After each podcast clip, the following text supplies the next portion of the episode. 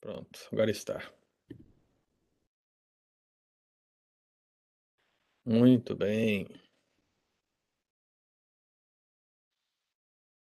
Mas, irmãos, vamos começar então a nossa terceira parte do estudo que estamos realizando nesse mês de agosto, por ocasião das férias do pastor Pedro. E vamos orar pedindo a Deus para que Ele possa nos ensinar mais uma vez, em nome de Jesus. Senhor nosso Deus e nosso Pai, nós te damos graças por mais um domingo, por mais um início de semana, ó Deus, depois de muito trabalho, depois de muitas bênçãos e também de muitas lutas, ó Deus. Em tudo isso, porém, sabemos que o Senhor, o Pai, esteve ao nosso lado e que a palavra do Senhor foi alimento, Deus, e a certeza de cada um de nós. Por isso, não seja diferente agora nessa escola dominical, que, mesmo virtualmente, o Espírito Santo que está, ó Pai, em todos nós, como igreja, possa nos ensinar e possa nos abençoar mais uma vez, para que possamos aprender, ó Deus, mais uma importante lição para vencermos as tentações dia após dia, em nome de Jesus. Amém. Muito bem, queridos. Então a tela aqui está compartilhada e à medida que os irmãos vão chegando, eu já dei bom dia para todos que já estavam, que estão chegando também, Deus os abençoe. Nós estamos na terceira parte do nosso estudo Como Vencer as Tentações. Se os irmãos acessarem a caixa de e-mail hoje, verão que eu mandei um outro resumo, né, um resumo da segunda aula, para que vocês possam guardar, possam estudar melhor, possam compartilhar com alguém se assim desejarem. E hoje vamos iniciar a parte 3. E só para que a gente possa fazer uma recapitulação rápida aqui de dois minutos, eu queria que nós lembrássemos do que nós falamos. A ideia, irmãos, é que para vencer as tentações, algumas ações são essenciais. Então, a primeira ação essencial é conhecer o exemplo do Mestre nas tentações. Então, a partir das narrativas da tentação de Jesus no deserto, aquilo que pode ser aplicado à vida cristã foi aplicado por nós e nós vimos que a tentação ela é permitida por Deus que ser cheio do Espírito não isenta das tentações, que a tentação ocorre nos instantes cruciais, que sempre haverá um agente meio da tentação e sempre haverá uma nova tentação. Então, esses cinco, esses cinco, essas cinco diretrizes nós estabelecemos a partir das narrativas que descrevem a tentação de Jesus no deserto. E no domingo passado, como a segunda atitude essencial para vencermos as tentações, nós falamos de identificar a tríade original das tentações, ou seja, a origem das tentações. E vimos que a origem das tentações, elas vêm de três lugares específicos. Por isso, tríade. Então nós falamos do sistema anti-Deus, o mundo, falamos da natureza pecaminosa, a carne, e falamos do adversário espiritual, o diabo. Então essas duas primeiras atitudes, elas são essenciais para que você tenha é, força necessária para vencer as tentações da sua vida. Não apenas elas, mas existem outras e nós estamos avançando e hoje vamos para a terceira. Então, meu querido, o que nós podemos aprender hoje? Que para vencermos as tentações, algo muito importante precisa acontecer no nosso coração. Nós precisamos entender a limitação existente nas tentações. Preste bastante atenção nisso, meu querido.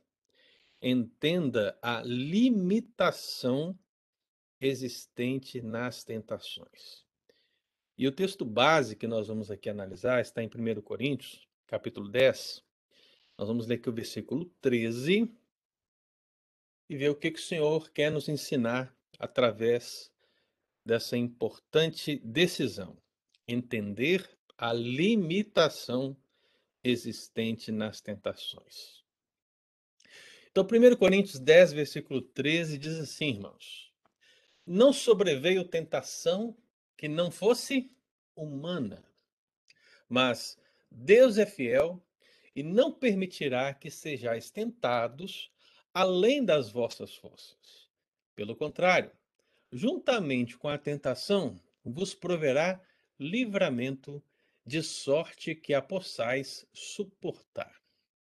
Então, mais uma vez, Não vos sobreveio tentação que não fosse humana, mas Deus é fiel e não permitirá que sejais tentados além das vossas forças. Pelo contrário, juntamente com a tentação, vos proverá livramento. Se você já conhecia esse texto e se você observou atentamente a leitura desse texto, você de pronto vai perceber que de fato o texto apresenta algum tipo de limite nas tentações.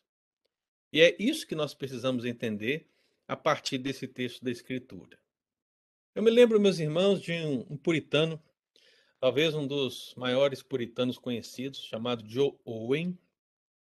E Joe Owen, certa vez falando da tentação, ele disse justamente aquilo que temos falado aqui, que é verdade, que Deus a ninguém tenta, porque a tentação formalmente leva ao pecado.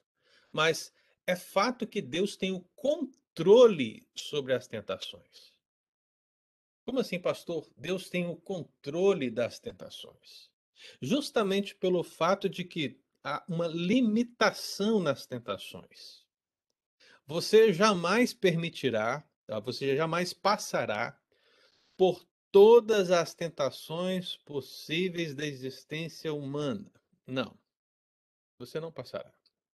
Né?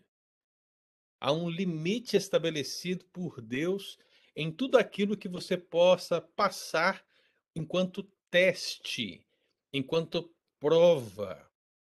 Então, meu querido, isso não é algo que está desenfreado. E muitas vezes me ocorre a ideia de que a igreja pensa que as tentações elas estão fora do controle de Deus. Deus a ninguém tenta, mas Deus não permitirá que tentações sejam postas diante da sua vida que façam que você vá além daquilo que ele determinou, vá além daquilo que ele indicou, vá além daquilo que ele planejou para a sua vida. Deus, meu querido, ele permite a tentação, mas existe uma limitação. E para que a gente possa entender essa limitação, a gente tem que entender justamente o contexto dessa palavra que o apóstolo Paulo dá para a igreja de Corinto. Porque, meu irmão, eu sei que você talvez saiba que a igreja de Corinto era uma igreja abastada. Era uma igreja que tinha todos os dons, era uma igreja rica, estava numa cidade maravilhosa, era uma igreja onde os crentes estavam criando no seu coração um tipo de autoconfiança é, em relação à liberdade cristã no meio de um contexto extremamente pagão, extremamente idólatra, e por causa do seu conhecimento da, dessa liberdade cristã, começaram a ter posições erradas diante das tentações que estavam sendo postas diante dele. Tentações essas que envolviam a idolatria, tentações essas que envolviam a murmuração, tentações essas que envolviam questões semelhantes ao que o povo de Israel passou no tempo da era mosaica, principalmente no, no discurso do deserto até o Mar Vermelho. É por isso que se você começa a ler 1 Coríntios 10, você vai perceber que o apóstolo Paulo, ele pinça do Antigo Testamento essa realidade. Ele pinça esse contexto de Moisés, do povo de Israel no deserto, para mostrar que o povo que estava ali o povo de Deus que estava no deserto passando pelo Mar Vermelho, ele estava caindo em tentações, mesmo vendo sinais maravilhosos da parte de Deus, mesmo tendo experiências maravilhosas na parte de Deus. Então o apóstolo Paulo ele vai pensar essa realidade e vai fazer um paralelo entre a idolatria daquele tempo e a idolatria desse tempo. A idolatria no Mar Vermelho, no contexto do Mar Vermelho, e a idolatria no contexto de Corinto. A imoralidade no contexto do deserto e a imoralidade no contexto de Corinto. Ele vai fazer a ponte entre o tentar a Deus no deserto e o tentar a Deus em Corinto. A murmuração no deserto e a murmuração em Corinto. E quando ele começa a fazer essa ponte, meu querido, é claro que o apóstolo Paulo ele está querendo dizer é que o que aconteceu no deserto deveria servir de testemunho, deveria ser recebido como alerta pelos cristãos de Corinto que estavam avançando essa linha tênue que a tentação produz e assim gerando o pecado. E qual que era o problema de Corinto especificamente? O problema de Corinto era a questão idólatra, principalmente, que levava aos cultos com imoralidade sexual, a participação dos banquetes a demônios, e isso tudo com a consciência limpa. Então haviam muitos cristãos, veja só, né? Haviam muitos cristãos em Corinto que estavam incorrendo, né, no pecado, ou seja, se deixaram levar pela tentação de participar desses banquetes idolátricos, de participar dessa prostituição, tanto física quanto espiritual, e achando que tudo estava bem por causa da liberdade cristã. Então o apóstolo Paulo fala: não, isso está errado. Então você lê aqui o 1 Coríntios capítulo 10, versículos 5 e 6, e você vê que Paulo diz assim: Deus não se agradou da maioria deles, razão porque ficaram prostrados no deserto. E ele diz: Ora, essas coisas se tornaram exemplos para nós, a fim de que não cobicemos as coisas más, como eles cobiçaram. Percebe, meu irmão?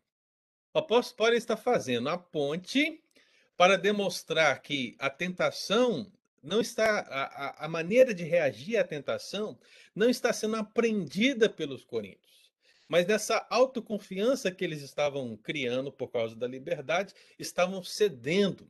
Então, o versículo 9 e o versículo 10 e 11 do capítulo 10, ele diz assim: Não ponhamos o Senhor à prova.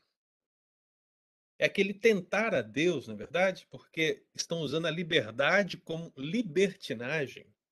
Então, não ponhamos o Senhor à prova, como alguns deles já fizeram e pereceram pelas mordeduras das serpentes. Veja que agora o apóstolo Paulo está pensando aquele evento lá de Números, quando as serpentes abrasadoras aparecem. Né? É o tentar o Senhor teu Deus. E aí vem o versículo 10. Nem murmureis como alguns deles murmuraram e foram destruídos pelo exterminador. E aí, murmuração Israel e deserto, já está cansado de ouvir, não é verdade? E aí vem o versículo 11 que diz: Estas coisas lhe sobrevieram como exemplos e foram escritas para advertência nossa, de nós outros, sobre quem os fins dos séculos têm chegado. Então, meu amado, veja que interessante. O que estamos fazendo agora, fizemos nos dois últimos domingos e estamos fazendo agora. Nós estamos levantando o que a Bíblia ensina acerca das posturas necessárias para que possamos vencer as tentações.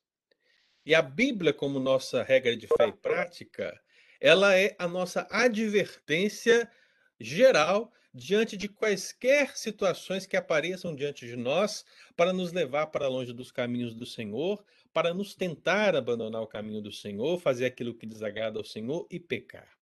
Então, nós, no momento que estudamos a Escritura e é, aprendemos com o exemplo do Mestre nas tentações, identificamos a tríade original das tentações e agora entendemos a limitação existente nas tentações, nós estamos fazendo aquilo que o apóstolo Paulo estava requerendo da igreja de Corinto, que era entender que tudo que aconteceu nesses contextos servem como exemplo para nós e para nossa advertência. Então, o que aconteceu para os judeus e o que aconteceu para o Corinto é o que acontece para nós hoje. E Deus está literalmente dizendo para nós, como diz o versículo 13: Não vos sobreveio tentação que não fosse humana. Então, mesmo o povo de Israel, mesmo o povo de Corinto e mesmo a igreja de hoje precisam entender que existe um limite, uma limitação decisiva nas tentações. E se nós caímos e geramos o pecado, a culpa não é de Deus, a culpa é nossa.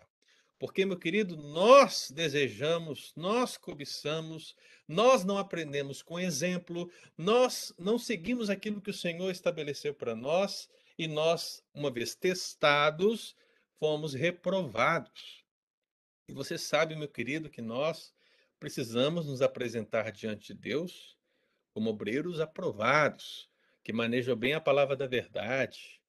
E quando você deixa se cair numa tentação, você está sendo reprovado naquele teste específico. É preciso se arrepender, voltar para o Senhor, tomar posse das atitudes que a palavra do Senhor ensina para que você vença e assim lutando você possa superar e assim agradar o Senhor que te salvou e que tem santificado a sua vida.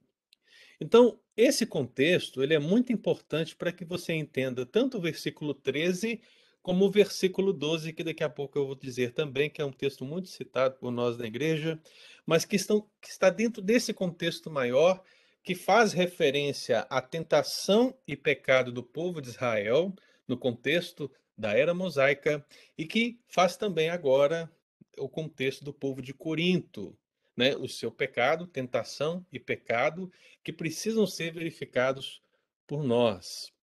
Então, meu amado, para que a gente possa avançar nesse sentido, a igreja de Corinto, ela estava sofrendo o problema da idolatria e das suas concomitantes. Então, estamos falando de fornicação, estamos falando de prostituição, estamos falando de devassidão na sociedade, e os cristãos estavam em meio a tudo isso.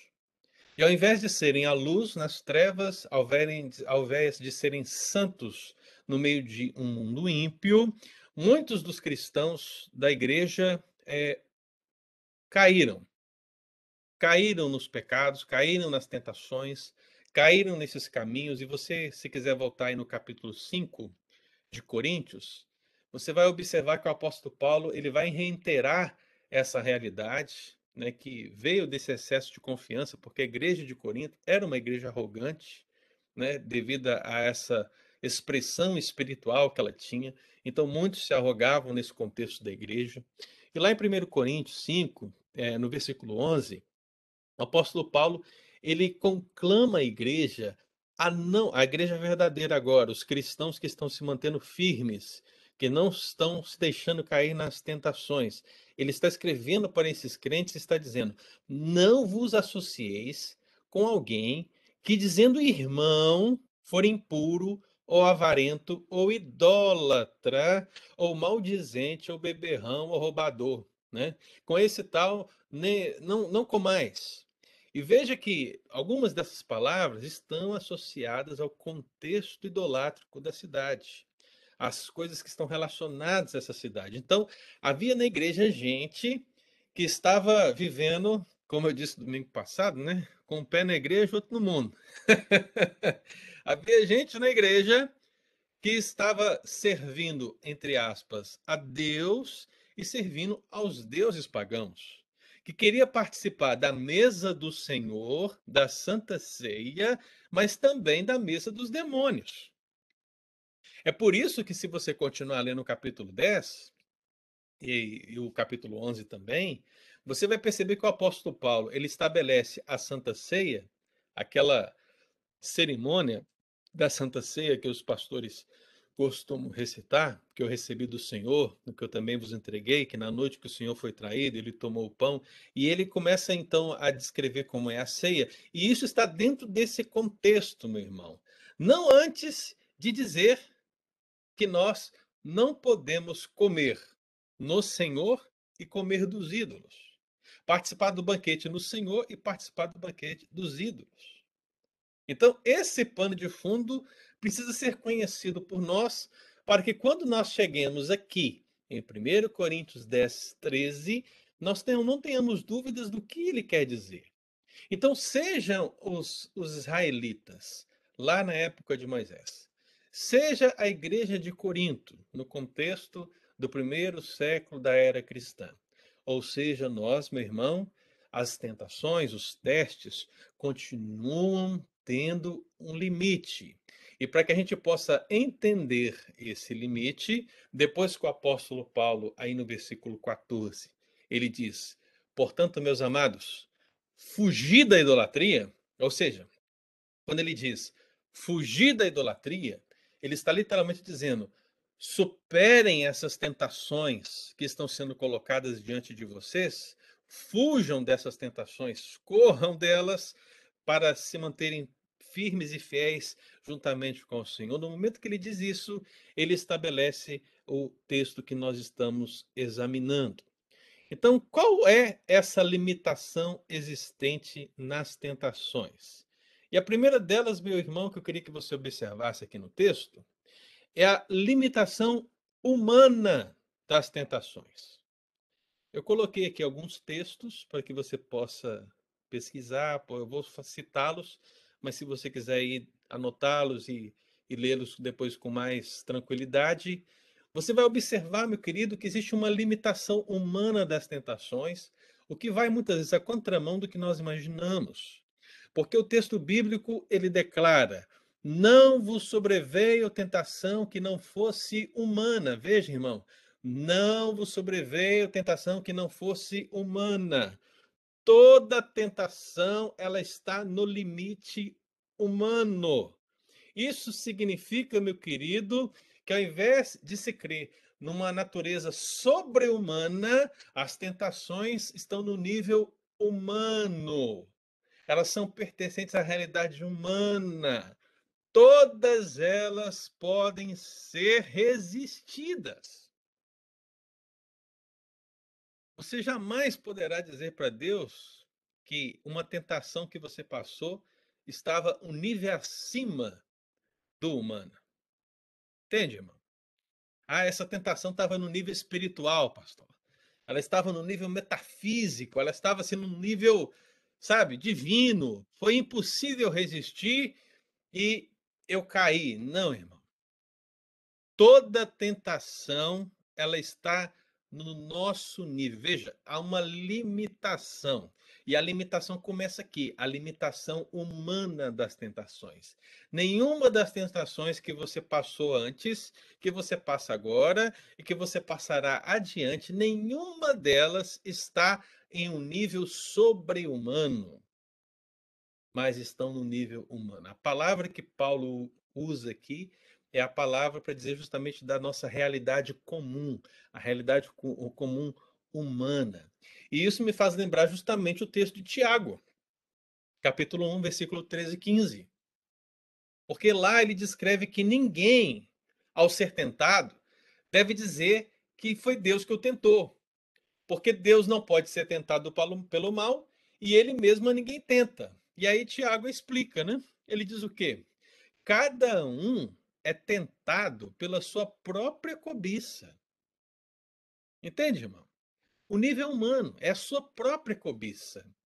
Quando esta o atrai, quando a esta o seduz. Então, a cobiça, depois de haver concebido, ela dá à luz ao pecado, e o pecado, uma vez consumado, gera morte. Mas veja, Tiago ele estabelece o limite das tentações, e o limite das tentações é humano.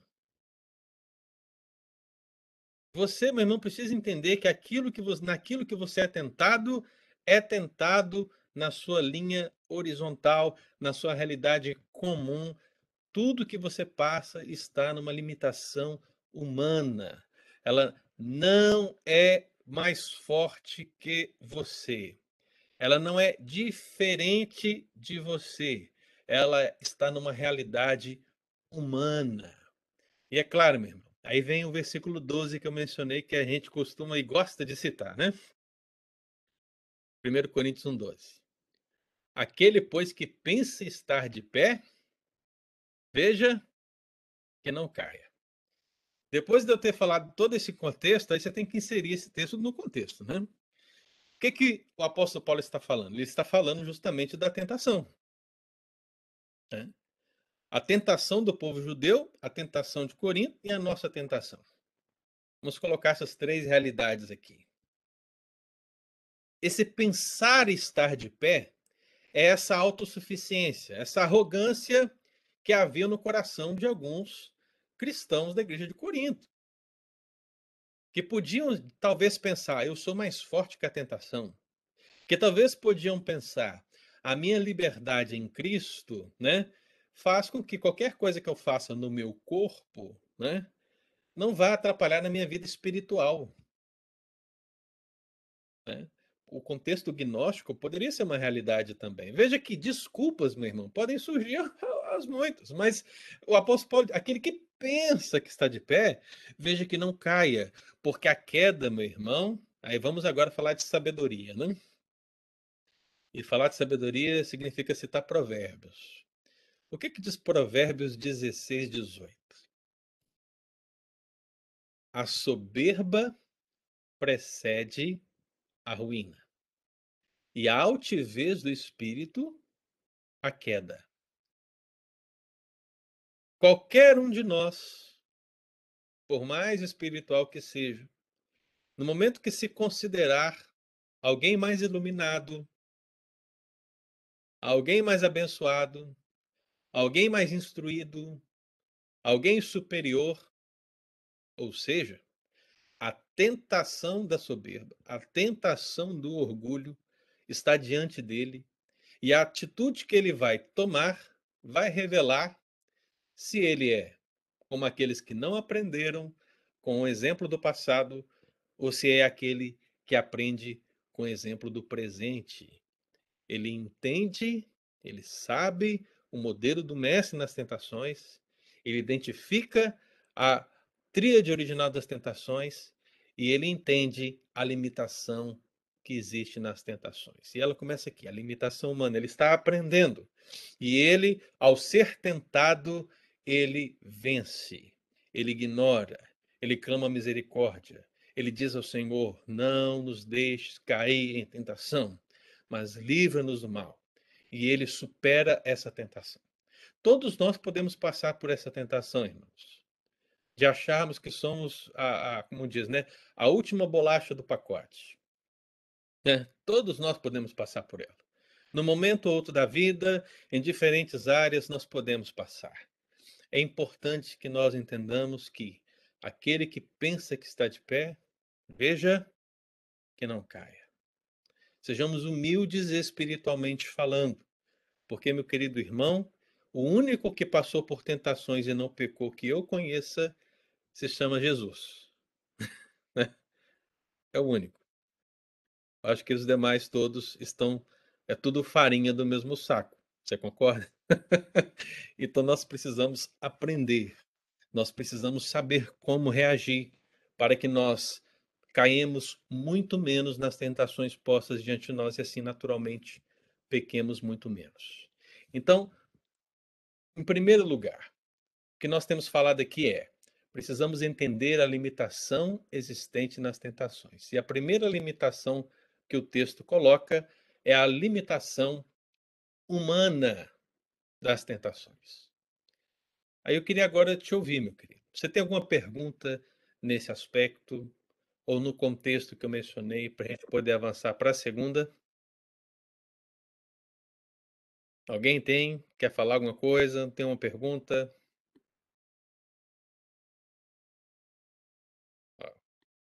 Ou estou entendendo tudo ou não estou entendendo nada, né? Ai, é sim, sim ou não, né, irmão? Eu vou, eu vou pela fé que está sim, sim. é, então vamos avançar. Então, essa é a primeira Limitação. Eu perguntar, é, tentação, então, é só, só ver se eu entendi. É, é só humano, não tem tentação no sentido espiritual. Não entendi, Irione.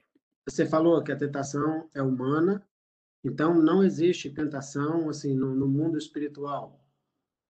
Veja, não estou dizendo que não existe no mundo espiritual, porque como eu falei na última aula, uma das origens ah, da tentação. Não. Uma das tentações vem de onde? Do diabo.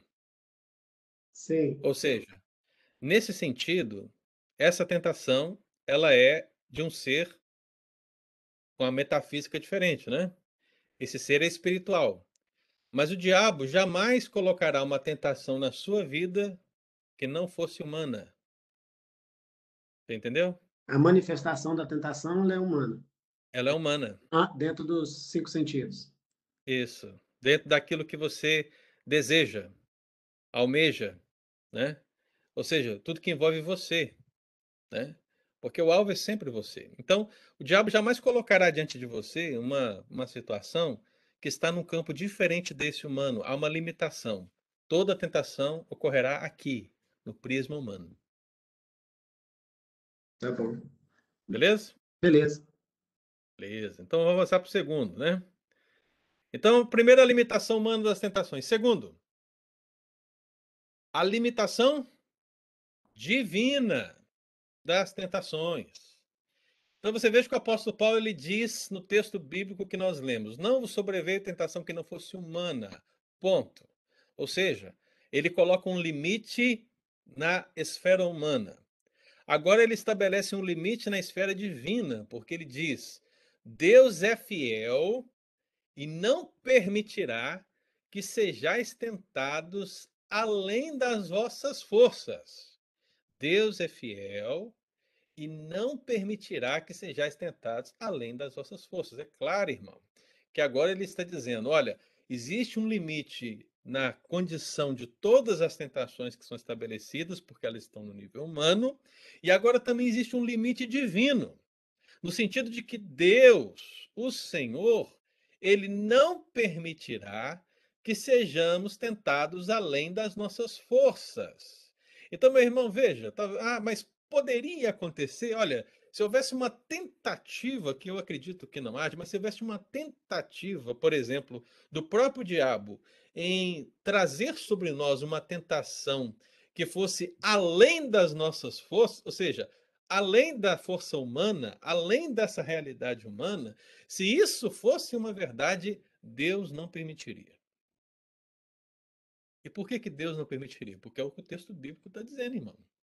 Né? Então, o que Paulo está dizendo é que Deus limita as tentações que podemos passar. Veja, irmão, é muito comum, é muito comum os pastores, presbíteros, diáconos, irmãos da igreja, ao conversar com alguém que caiu em uma determinada tentação e gerou um pecado, é muito comum você, no momento que vai conversando, a pessoa vira para você e diz assim: Ah, pastor, o senhor sabe como é que é, né? A carne é fraca. você já ouviu, com certeza, né? A carne é fraca. Olha, são duas coisas que a gente precisa dizer aqui nesse sentido. Né? É verdade que a carne é fraca, porque essa foi inclusive uma palavra de Jesus para os discípulos, no momento que ele disse: Olha, vigiai e orai para que não entreis em tentação. E ele fala que a carne é fraca, mas não antes de dizer que o espírito está pronto. O espírito está pronto, mas a carne é fraca. Então, há uma luta os discípulos que queriam e deviam orar com Jesus estavam dormindo. Essa é a luta. A luta de se manter vigiante, vigilante e orando perpassa pela carne e pelo espírito. A questão é, meu querido, a carne é fraca, é verdade, mas o pecado não é vitamina. Você entende isso, não entende? A carne é fraca, mas o pecado não é vitamina. Então, o que as pessoas falam? A carne é fraca e aí o que, que eles vão dar para a carne para ela ficar mais forte? Né? O prazer carnal. Então, a natureza pecaminosa é alimentada com a nossa própria cobiça. E se nós queremos vencer a natureza pecaminosa, nós não podemos alimentá-la. Não podemos dar a ela o que ela deseja nós precisamos sim nos revestir do novo homem espiritual e assim sermos cheios do Espírito Santo para resistirmos essa realidade. Então, quando o apóstolo Paulo diz tentados além de suas forças, algumas coisas me vêm ao coração. Eu me lembro, por exemplo, da fornalha de fogo ardente. Você lembra? Sadraque, Mesaque, Abednego? na fornalha. O texto, essencialmente, não fala de tentação diretamente, né? Mas houve uma tentação. Qual foi a tentação? Se prostrar diante do rei e adorá-lo. Essa foi a tentação. E foi uma tentação com ordenamento, né? Porque o, o, o rei mandou. Só que aqueles homens não se prostraram, aqueles homens não cederam à tentação, e o que eles recebem em troca? A punição pela morte, né? Então você sabe que Nabucodonosor vai lá, ele acende a fornalha e ele acende ela muitas vezes mais do que ela costumeiramente ficava acesa. Então o negócio estava tão terrível que aqueles que estavam acendendo, aqueles que estavam fazendo que o fogo ficasse cada vez pior, eles morreram por estar próximos. E aí diz o texto bíblico que Sadraque, Mesaque e Abednego foram lançados na fornalha. Você lembra disso, não é? É um texto abençoado. Amém. Agora, o que, que eu quero que você traga ao seu coração especificamente? A palavra desses homens. A palavra desses homens para o rei. Lá em Daniel 3, né, o versículo 17 está aí, né?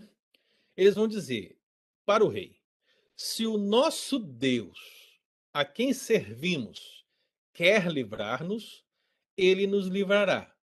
Nos livrará da fornalha de fogo ardente das tuas mãos, ó Deus, ó Rei. E Deus quis livrá-los, e Deus livrou. Quando o apóstolo Paulo diz que Deus não permitirá que sejamos tentados além das nossas forças, é porque ele não vai permitir. Entendeu, irmão? Ele não vai permitir. Há um controle divino sobre aquilo que você pode passar. E isso é muito explicável. Afinal de contas, o desenvolvimento espiritual de cada um de nós é diferente. A maturidade espiritual em cada um é diferente. Por que, que você não pode botar um recém-convertido como presbítero na igreja? Por que, que isso é proibido pela Escritura?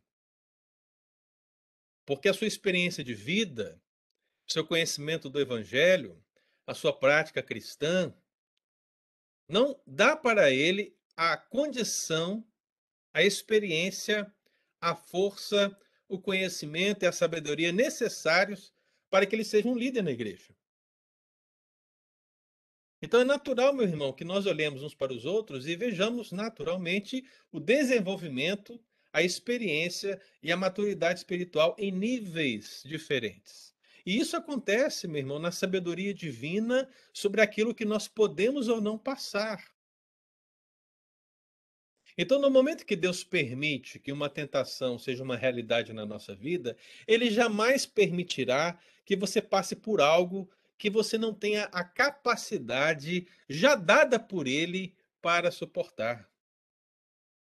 Esse é o cuidado de Deus para com sua vida, porque o teste, Deus usa o teste para o seu crescimento. Deus usa o teste para o seu avanço.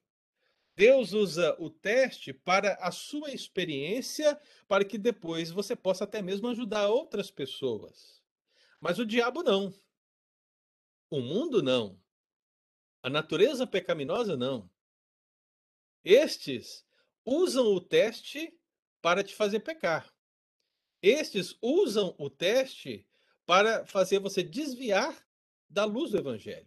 Estes usam o teste para que você se afaste dos caminhos do Senhor. Então, essa é a realidade. Então, há uma limitação divina nas tentações. Né?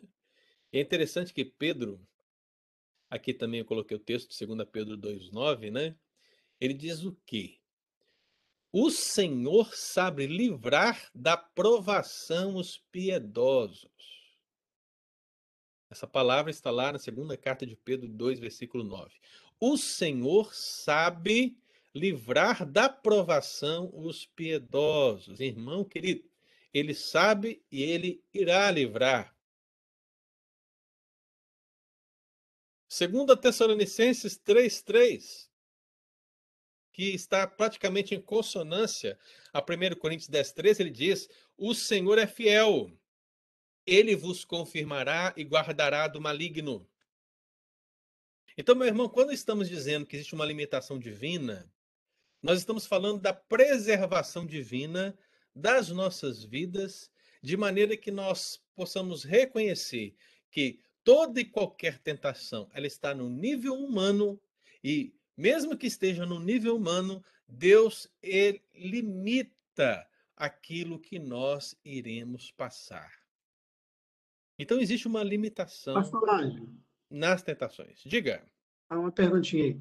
É, então, no caso, é o seguinte, a tentação que Deus nos permite ser além das nossas forças, esse é para toda a raça humana ou só para os filhos de Deus, como os demais versículos que você leu aí?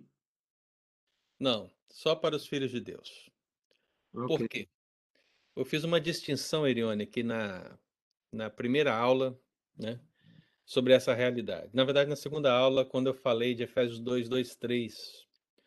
Porque para aqueles que não estão em Cristo Jesus, eles já estão no curso deste mundo, eles já fazem a vontade do príncipe do mal, e eles já vivem baseados na natureza pecaminosa que neles está, sem qualquer disposição ao arrependimento. O homem natural é assim. Né?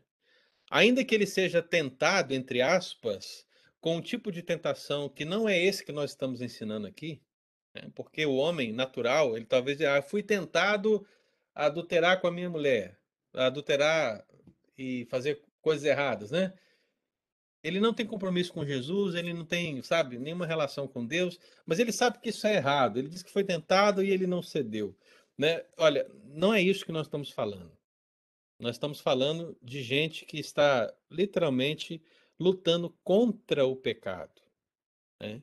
que sabe que é errado, porque é pecado e que precisa realmente depender de Deus para vencer o pecado. E o homem natural, ainda que ele tenha resquícios dessa, dessa imagem de Deus na vida dele, porque ele sabe o que é certo, ele sabe o que é errado, a grande verdade é que ele está totalmente imergido nessa realidade e ele jamais sairá dela sem Cristo Jesus.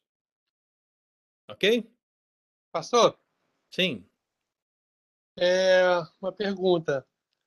Em relação à tentação que Jesus sofreu no deserto após ficar 40 dias sem comer, é, o diabo foi incisivo. Assim, em primeiro, ele tentou Jesus no pão, necessidades básicas nossas, diárias, uhum. como ser humano, né? Uhum. Depois, contra a identidade que Jesus possuía de Deus, ele queria provar se Jesus era Deus meu, talvez para ele mesmo. E a garantia do poder, de prostrar e me adorar. Uhum. Né? Uh, acho que são essas três é, básicos, três tentações básicas que eu vi, que eu vejo. Se eu estiver errado, me corrija, por favor. Sim. É, essas, essas tentações, elas são inerentes a nós hoje, como seres humanos, porque Jesus ali, ele era Deus. É, nós, hoje em dia, estamos inseridos todos os dias nesses três tipos de tentações, ou existem outras que, que a gente não, não percebe, que são imperceptíveis a nós. Ou essas três já estão tá inerentes a nós como Jesus deixou registrado lá. Você assistiu a, a, a primeira aula, Ebenezer? Não, não assisti não. Devia, hein? Assista lá, meu querido, porque eu explico tudo isso lá. Uhum. Né? O que eu posso dizer para você, assim, de pronto, rapidamente, para que a gente não possa perder o foco, uma vez que a gente já explicou bastante esse tema lá na primeira aula, né? É que existem questões na tentação de Jesus que não são análogas a nós cristãos. Tá? E existem outras que são. Então, nós estudamos aquelas que são análogas a nós, ou seja, aquelas que estão de, de conformidade com o que nós passamos também na nossa vida cristã. Mas existem outras que não são, porque, nesse sentido, a tentação de Jesus foi só para Jesus. E eu dou um exemplo. Jesus, ele não tinha pecado. Ele não tinha pecado. Quando nós somos tentados, nós somos pecadores. Então veja, nós somos tentados enquanto pecadores. Cristo foi tentado não sendo pecador. Nesse sentido, as tentações que ele passou são de um caráter único para ele. Então, o que nós podemos fazer é ler o texto bíblico e ver aquilo que é análogo a nós como igreja e aquilo que só pertenceu à tentação de Jesus no deserto. Então, nesses três casos específicos, e não foi só esses três, Ebenezer, porque o texto bíblico ele diz que Jesus foi tentado durante os 40 dias. Então ele foi tentado durante os 40 dias e quando chegou ao clímax que o texto estabelece, as três tentações que são apresentadas foram essas que você mencionou. Sendo que a primeira delas, ao dizer se és Deus, né, é, não necessariamente era uma dúvida do diabo em relação a se ele era ou não filho de Deus. Isso aí é um, é um falso entendimento da, da palavra si, porque nós achamos que si é dúvida. Mas o texto grego, ele usa o si no sentido de uma vez que. Então não há no diabo qualquer dúvida, e também em Cristo, obviamente, qualquer dúvida se ele é ou não filho de Deus. Na verdade, o que o diabo está dizendo é: uma vez que você é o filho de Deus, faça isso. O que ele está dizendo é: olha, você tem o poder para fazer, você pode fazer, porque você é filho de Deus. Não havia dúvida. Então, olha, no, o diabo não estava tentando ele aprovar a sua divindade, mas o, o diabo estava tentando ele a exercer a sua divindade. Veja como é que é diferente, né? Então, Cristo não caiu nessa tentação, porque ele estava na dependência do Espírito. Cristo decidiu não usar o seu poder, mas usar o poder do Espírito Santo para vencer as tentações e ter uma vida sem pecado para se oferecer por nós como sacrifício vivo. Então, na dependência do Espírito Santo, ele venceu a tentação do pão, né, de transformar a pedra em pão, ele venceu a tentação é, do pináculo, de cair para que os anjos guardassem, ele venceu a tentação do poder. E nesse sentido, a tentação tanto do poder é, como a da adoração que o diabo coloca, ou seja, de você realmente é, desejar os reinos desse mundo, o orgulho e todas essas coisas, e até mesmo você querer é, o pão a despeito de viver para a glória de Deus, tudo isso pode ser sim vivido pelos homens. Mas isso são apenas três conceitos de uma realidade muito maior, muito mais abrangente, que envolve as tentações, porque cada tentação será colocada especificamente para cada pessoa especificamente porque a tentação tem a ver com a nossa cobiça. Ela tem a ver com o nosso desejo. Então talvez eu não queira pão, mas eu queira poder. Entende? Talvez o outro não queira poder, mas ele queira pão. Então, tanto o mundo como o diabo, como a nossa natureza pecaminosa, agirão separados ou em conjunto para nos tentar naquilo que nós queremos enquanto nature natureza pecaminosa. E é por isso que nós precisamos reconhecer que determinados pecados para algumas pessoas, né, aparentemente são tão distantes, enquanto para outras parece ser uma dura realidade, porque as nossas lutas são diferentes uns dos outros, porque as nossas mentes são diferentes uns dos outros, nossos corações, ainda que sejam todos pecaminosos, nós somos pessoas diferentes, somos tentados diferentemente, mas uma coisa é certa: todos nós precisamos vencer igualmente, pautados naquilo que a Escritura diz. Eu não sei se eu já te dei uma resposta, Benese, mas se você puder, meu querido, assista a primeira aula, tá? Porque lá eu faço esse apanhado geral da tentação de Jesus no deserto. Beleza? Ok, obrigado. Mas depois eu converso particular contigo. É. Beleza, meu querido. Não é fácil, é. Então temos aqui a limitação divina das tentações. Mais alguém quer fazer uma pergunta aqui para a gente avançar para a última?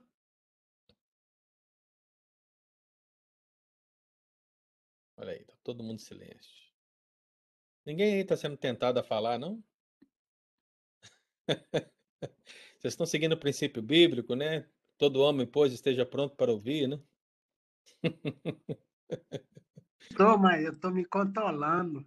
Ah, você está se controlando? Isso é importante, sabe?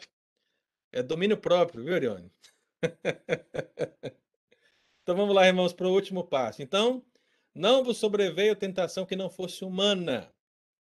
Ou seja, a limitação humana das tentações. E diz mais: pois Deus é fiel e não permitirá que sejais tentados além das vossas forças. Uma limitação divina das tentações. Deus impondo limites naquilo que você pode passar ou não. E em terceiro lugar, nós vemos literalmente a limitação efetiva das tentações. O que, que é a limitação efetiva das tentações? É aquilo que vai acontecer justamente na prática, na vivência, no exato momento da tentação. Ou seja, você tem tanto o conceito da limitação humana como da limitação divina, e agora você está diante da tentação. A limitação efetiva está agora colocada diante de você, que é juntamente, diz o texto, né? Juntamente com a tentação, veja a palavra de novo. Juntamente com a tentação, ou seja, na mesma disposição, no mesmo momento que você é tentado, Deus ele fará o quê? Ele vos proverá livramento, de sorte que possais suportar. Então, existe da parte de Deus não apenas um controle, mas existe também uma ação misericordiosa de garantir que no mesmo instante que nós formos tentados, ele nos dê a capacidade para suportar a tentação. Olha só que benção. Isso é a misericórdia divina, irmão. Esse é o cuidado de Deus. Tudo que é necessário para que você vença uma tentação, você possui ou possuirá. Ok? Tudo. Ninguém, ninguém vai poder chegar diante de Deus e dizer: Deus, eu não fui capaz de resistir àquela tentação porque me faltou fé, me faltou o Espírito Santo, me faltou a palavra, me faltou uma orientação pastoral, me faltou, olha, tudo, tudo que é necessário para que você vença a tentação, Deus proverá para você juntamente com o teste.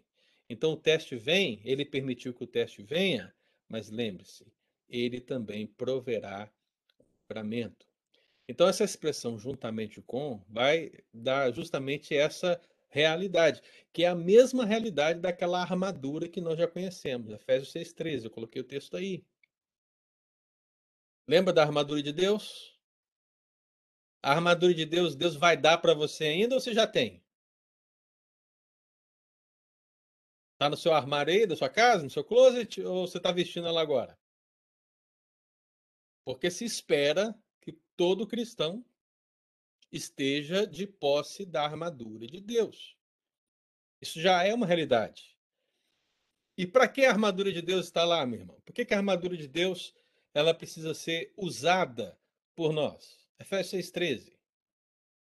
Para que possais resistir o dia mau. Olha, eu falo para você que o dia de uma tentação é um dia mau. Principalmente se você cair, né?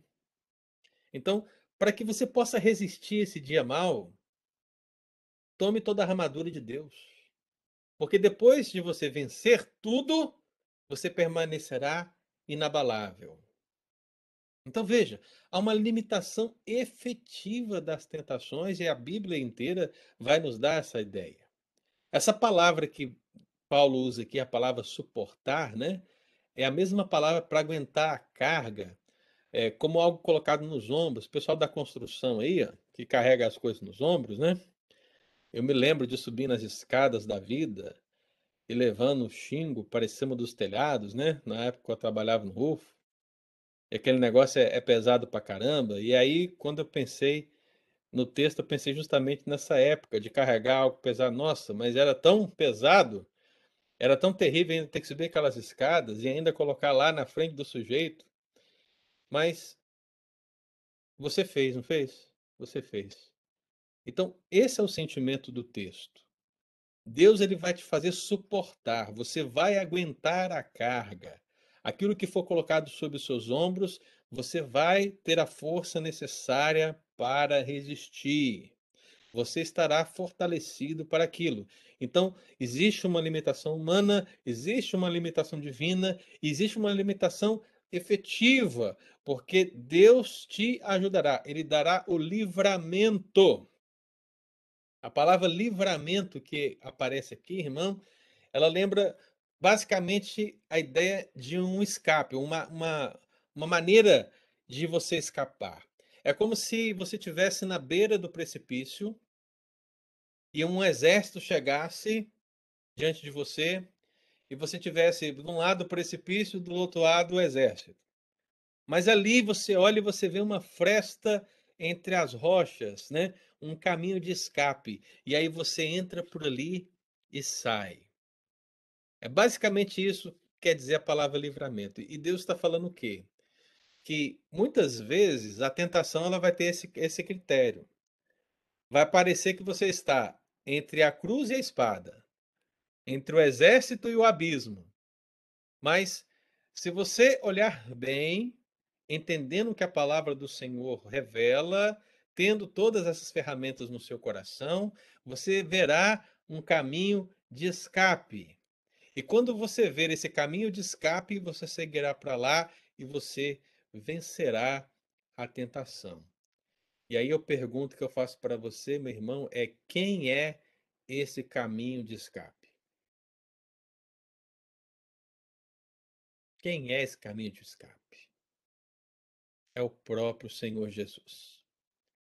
Então, Hebreus capítulo 2, versículo 18. Naquilo que ele mesmo sofreu, tendo sido tentado, é poderoso para socorrer os que são tentados. Vamos guardar essa palavra no coração, irmão? Naquilo que ele mesmo sofreu, tendo sido tentado, é poderoso para socorrer os que são tentados. Então, quando você estiver entre a cruz e a espada, entre o exército e o abismo, lembre-se do caminho de escape. O Senhor Jesus, aquele que sofreu, que foi tentado, mas venceu, que é poderoso para te socorrer no momento da tentação. É por isso que ele mesmo, quando Indagado pelos discípulos sobre como deveríamos orar, ele, na oração que ensinou, disse: Não nos deixes cair em tentação, mas livra-nos do mal. Colocar as nossas vidas na presença de Jesus é fundamental para que aguentemos a carga que está sobre os nossos ombros, reconhecendo que existe uma limitação humana, uma limitação divina e uma limitação efetiva nas tentações. Amém, irmão? Alguém quer comentar esse último ponto? Tô vendo aqui, ó. Tô vendo pouca gente, na verdade. Ah, tô vendo aqui alguns, né? Dizem que o pastor Pedro não deixa o pessoal ficar com a câmera desligada, mas aqui o povo tá ficando, né? ah, aí, ó, só falar que já começam a abrir, tá vendo? Não vi ninguém, eu falei, vou desligar também, ué. Amém, irmãos? É. Amém, pastor. Obrigado.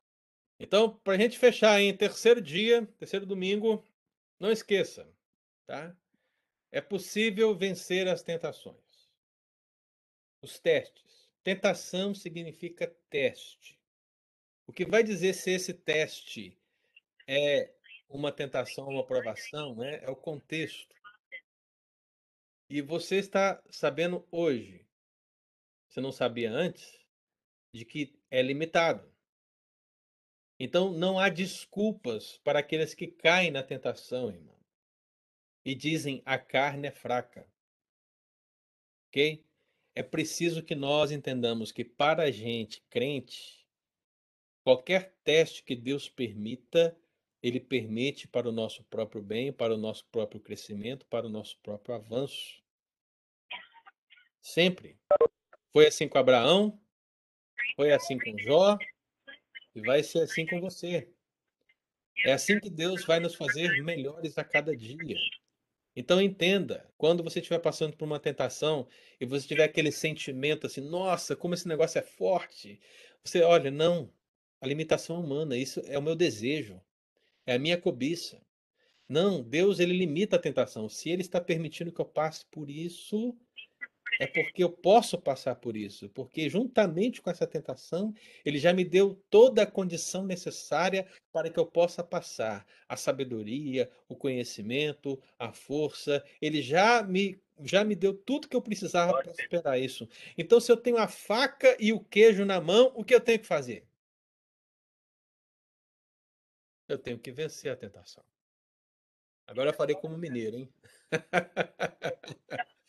Então, literalmente isso, irmão. A essência de 1 Coríntios 10, 13 é essa. Você tem a faca e o queijo na mão. Então, vença a tentação, mas com humildade, na presença do Senhor. Não sejamos como o povo de Israel no deserto, na era mosaica, que caiu nas tentações postas diante dele. Não sejamos como muitos cristãos de Corinto, que caíram nas tentações no seu contexto pagão. Sejamos luz no nosso contexto, que não é menos sodomizado do que o que nós vemos na palavra de Deus. É preciso que nós sejamos santos como Ele é santo, em nome de Jesus. Amém? Bem. Muito bem, queridos. Deus abençoe. Tá? Foi um prazer estar com vocês mais um domingo, né?